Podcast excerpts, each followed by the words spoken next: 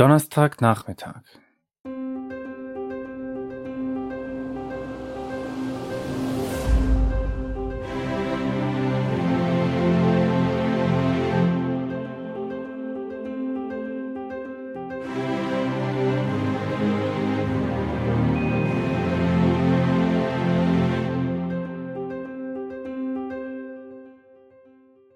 Pablo. Am Bahngleis sitzen ist fast wie an der Küste sitzen. Nur hat man kein Meer. Also keinen Horizont.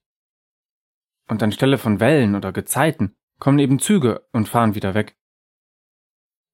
Steht ein Zug vor mir, sehe ich in der Fensterfläche das Spiegelbild von mir im Sitzen auf der Bank. Fährt er weg, ist da wieder die Bahnhofshalle mit ihren fernen, treibenden Menschen. Das Handy liegt immer noch in meiner Hand in meinem Schoß. Wer jetzt allein ist, wird es lange bleiben, hatte Eiche mal gesagt. Zitiert. Der wandelnde Gedichtband. Und wird in den Alleen hin und her unruhig wandern, wenn die Blätter treiben. So ging es dann weiter. Und dann hatte sie mir auseinandergesetzt, dass das, was der Dichter über die Blätter sagte, genauso für die Person gilt, die da wandert, und was das nicht für eine wunderschöne Metapher sei, so rund und unaufdringlich. Ja, das hattest du schön erkannt, Eiche, 1 plus.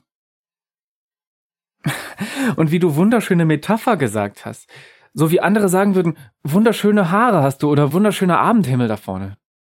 Auf die gleiche Weise schön fandest du es, deine Gedichte auseinanderzunehmen. Weil du nämlich intelligent bist. Schlauer als die meisten. Und du magst das an dir, und das macht dich noch viel schöner, als du sowieso schon bist.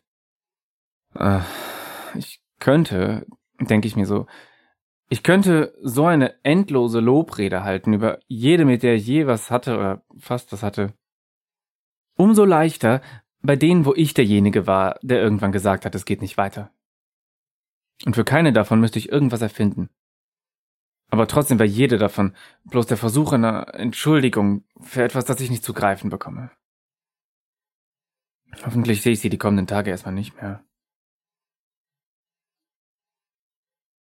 Links von mir ragt der Bahnsteig unter dem Rand der Bahnhofshalle raus. Da wird er dann immer schmaler und endet irgendwo an so einer Straßenlaterne mit so einem runden Nicht weitergehen Schild. Nur ein kleines Stück davor, also schon ziemlich weit draußen, ist noch eine letzte von diesen doppelten Bänken, wo sich an beiden Seiten jemand draufsitzen kann. Da sitzt jemand. Ich weiß nicht warum, aber ich gehe mal dahin rüber. Später. Wir sitzen nebeneinander. Es ist ein Mann, älter als ich, und sein Gesicht könnte genauso gut vom Alter faltig sein wie von Drogen oder zu vielen Wintern auf der Straße oder zu viel Solarium. Ich gucke auf die Zigarette in seiner Hand. Er bietet mir eine an. Ich nehme sie, bedanke mich, zünd an, ziehe, lass den Rauch in die Luft. Ich schaue zu ihm rüber und sag, Rauchen ist am Bahnhof nicht gestattet. Ach ja, sagt er dazu. So als ob ein Kind etwas Dummes gesagt hätte, aber er hätte gerade keine Lust darauf zu antworten. Ich sehe auch nicht, dass er zieht, aber er hält die glühende Zigarette in der Hand. Strickpulloverärmel. Seine Augen sind alt und jung, aber sein Gesicht würde ich nicht nochmal wiedererkennen.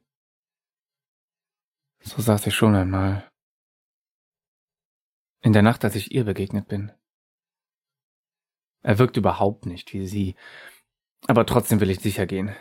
Ich sag, du bist nicht Samstagnacht. Er schüttelt den Kopf wie ein gütiger und nicht betroffener Onkel. Nein, sagt er. Niemand ist Samstagnacht. Das ist viel zu wahr für mich gerade. Ich will das so nicht im Raum stehen lassen. Aber ein Mensch bist du auch nicht, sag ich zu ihm, heftiger als ich wollte.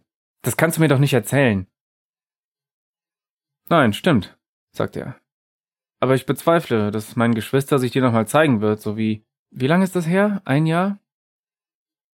Vielleicht ein Jahr, ja, sag ich. Es fährt ein Zug an uns vorbei. Er ist so laut, dass man nicht mehr locker miteinander reden kann. Wir warten so lange ab. Als der Zug irgendwann verhallt ist, sagt er, aber allerhand. Du willst so unglaublich gern Samstagnacht wiedersehen, dass du sogar mich siehst hier. Ich meine, Was bin ich schon? Er beugt sich kurz vor, guckt an mir vorbei auf eine von den Bahnhofsuhren und fährt fort. Donnerstagnachmittag, 16.37 Uhr. Hm, das ist jetzt keine sehr besondere Zeit, ne? Es ist eine völlig okaye Zeit, sag ich. Das ist wahr, sagt der Geist. Völlig okay. Und sonst auch nichts Bestimmtes.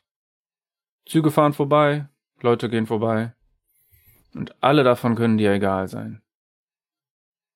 Ich sage, ich wünschte, sie wären's. Aber als ich das sage, fällt mir auf, dass es überhaupt gar nicht stimmt. Und als ich zur Seite rüberschaue zu Donnerstagnachmittag 16.37 Uhr, da guckt er mich aus dem Augenwinkel an mit hochgezogener Augenbraue. So ein Blick, der sagt, nein, das wünschst du dir nicht und das hast du jetzt auch nicht wirklich geglaubt, oder? Der Geist sagt, und als nächstes sagst du, du willst alleine sein, was genauso offensichtlicher Unsinn wäre. Das alles erinnert mich viel zu sehr an das Scheißgespräch mit Samstag in dem Haltestellenhäuschen. Nein, sag ich. Nein, das sag ich nicht. Denn dann würde ich danach sagen, oh, das stimmt ja überhaupt nicht. Und dann würdest du sagen, du hast verstanden. Und dann würdest du vor meinen Augen verschwinden.